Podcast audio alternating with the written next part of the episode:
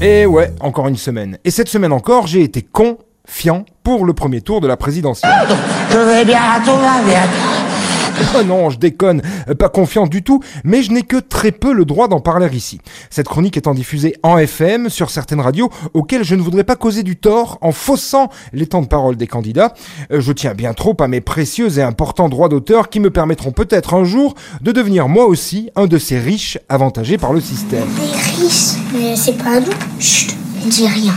Regarde où on peut s'acheter avec ça. C'est donc pour cette raison que ma chronique cette semaine sera un peu plus courte qu'à l'accoutumée, en essayant au maximum de ne pas évoquer ce premier tour de scrutin euh, pour lequel je vous invite tout de même à participer. Ça vous donnera une certaine légitimité quand vous râlerez pendant les cinq prochaines années dans les repas de famille. Des problèmes en général et en particulier. Je m'en fous comme de l'an 40. Tu m'entends, je m'en fous. Mais alors je m'en fous. Je peux pas te dire à quel point je m'en fous.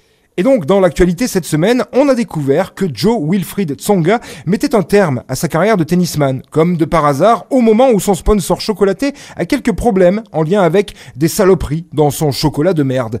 Euh, coïncidence? Je ne suis pas convaincu. Les réceptions de l'ambassadeur sont réputées pour le bon goût du maître de maison. Ah ça, on le sait depuis longtemps, hein, que Tsonga n'a pas le niveau... Euh, pardon, que la bouffe ultra transformée, c'est de la merde. Entre les pizzas Buitoni qui tuent des enfants et le chocolat des réceptions de l'ambassadeur qui désingue des diplomates, on se croirait un peu en Russie avec tous ces empoisonnements.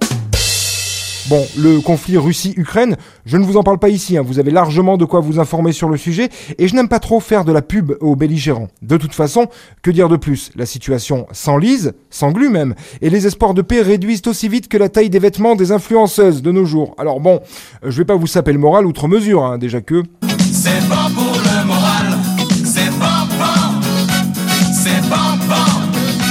Le truc qui m'a marqué et qui a été bien positif cette semaine, c'est ce gagnant du loto qui a décidé de léguer la quasi-totalité du pactole de 200 millions d'euros qu'il a empoché récemment à une fondation pour l'environnement qu'il a tout aussi récemment créée. Alors là, je dis bravo monsieur, grand, magnifique, énorme seigneur dans un monde de petites bites.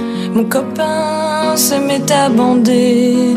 C'est à ce moment que je lui ai dit la petite bite.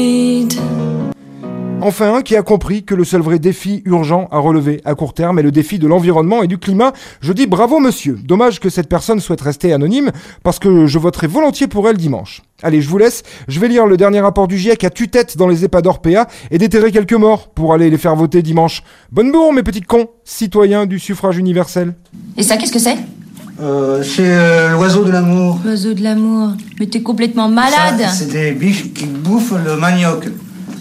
Alors évidemment, c'est pas les bonnes couleurs parce que. Aldo, t'as fumé tout le joint Je sais pas moi.